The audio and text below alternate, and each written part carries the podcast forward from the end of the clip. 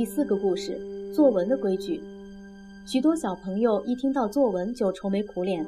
明朝的读书人一提起作文也会愁眉苦脸，因为他们要写一篇文章，或写一首诗，或在柱子上、匾额上题几个字，都得提心吊胆。原因是他们很怕写的不对会被杀头。朱元璋是个疑心病很重的皇帝，只要他认为是骂他的文章、讥讽他的字句，一律不准写。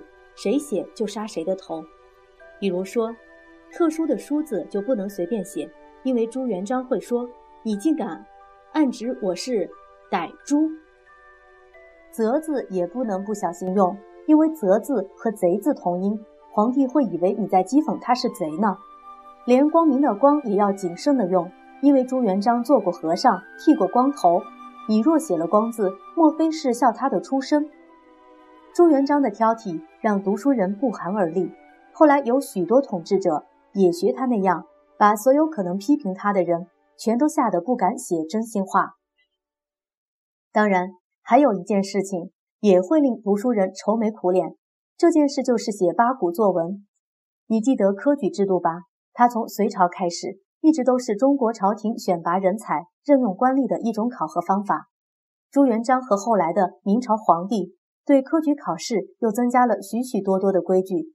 我们可以说，由于这些规矩，让后来的中国学生成为世界上最会考试的人。朱元璋规定，考试的题目必须以四书五经为范围，别的书本一概不考。后来的明朝皇帝干脆规定，就连做一篇文章该有几段，该说什么内容，该有什么意见，甚至像“然而”“可是”这类转折语句，该用在什么段落。都得按规定来写，凡合乎规矩的才是好文章，才能获得录取，做得成官吏。这类文章由于规定每篇必须有八个部分，所以称作八股文。于是天下的读书人从小孩开始就不停地写写写，练习写八股作文。我们可以想象，如果你每次的作文题目不是谈礼貌，就是论功德，而且内容总是千篇一律地写着“我要孝顺父母”。恭敬师长，友爱同学，为国尽忠，做个乖孩子。但是心里却压根儿没有那些念头。这种文章既不让自己愉快，也不能感动别人。它也可以算是现代八股文了。难怪一提起写作文，许多人总是愁眉苦脸。不过当时的读书人若将八股文写得很杰出，是有大大好处的。所以人们还是勉为其难的拼命写，因为朝廷规定。每三年在各省的省会举办考试，称作乡试，录取的人叫举人。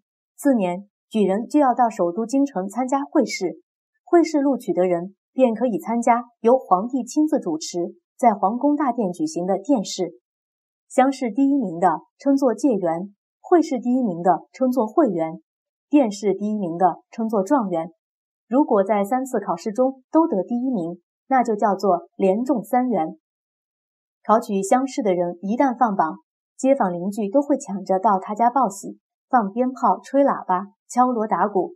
最奇特的是，有一些人一进门就拿起棍棒四处乱砸一通。人们把这胡闹的举动叫做打穷，意思是说把他家里的穷运打跑。而做主人的即使再心疼，也不能阻止。他们反而得招待酒饭，给报喜讯的人赏钱。如果这家人穷得付不起赏钱，立刻也会有人送钱来巴结他，因为大家都知道，考取的人不久便会做官发财了。但任何事都不免有例外。当所有的读书人都抢着练习写八股文，急着去做官的时候，仍有极少数的人不想这么做。他们做了一件不务正业的事，他们写了一种称作小说的东西。有位叫施耐庵的人写了一部叫《水浒传》的小说。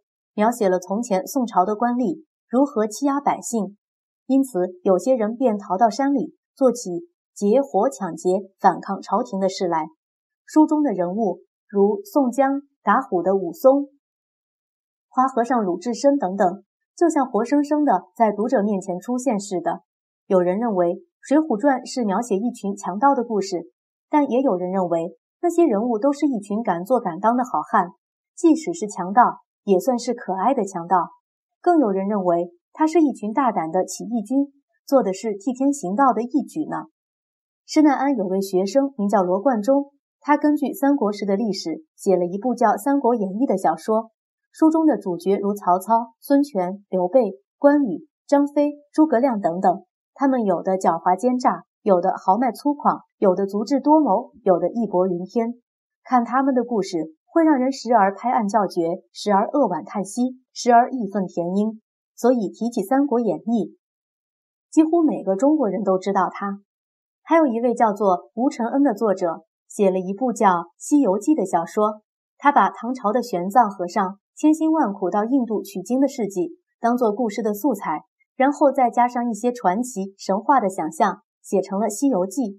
书中的主角，比如像神通广大、一个筋斗可以翻到十万八千里外的孙悟空，像好吃懒做、贪生怕死、充满欲望的猪八戒，像毫无主见、随波逐流的沙悟净等等。都是后来大家耳熟能详、津津乐道的角色。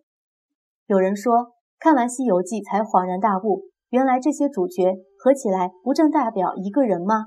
孙猴子是我们灵活自由、任意驰骋的心，猪八戒代表我们的七情六欲，沙悟净则代表没有灵魂的躯体。你觉得这种说法是不是有些道理呢？讨厌写八股文的人，当然做不了大官，发不了大财。不过，他们写的小说影响却一点也不小。书中的角色往往成了家喻户晓的偶像。几百年后的今天，人们依然会记得关羽和青龙偃月刀，会记得打虎的武松，会记得孙猴子和金箍棒。可是，没人记得任何一篇八股文到底写了些什么东西，哪怕他是连中三元的人写出来的。说来听听，你觉得读书是为了成绩一技之长，还是乐趣？你写作文的时候，会不会常写些不是心里想的话？如果会，是什么原因？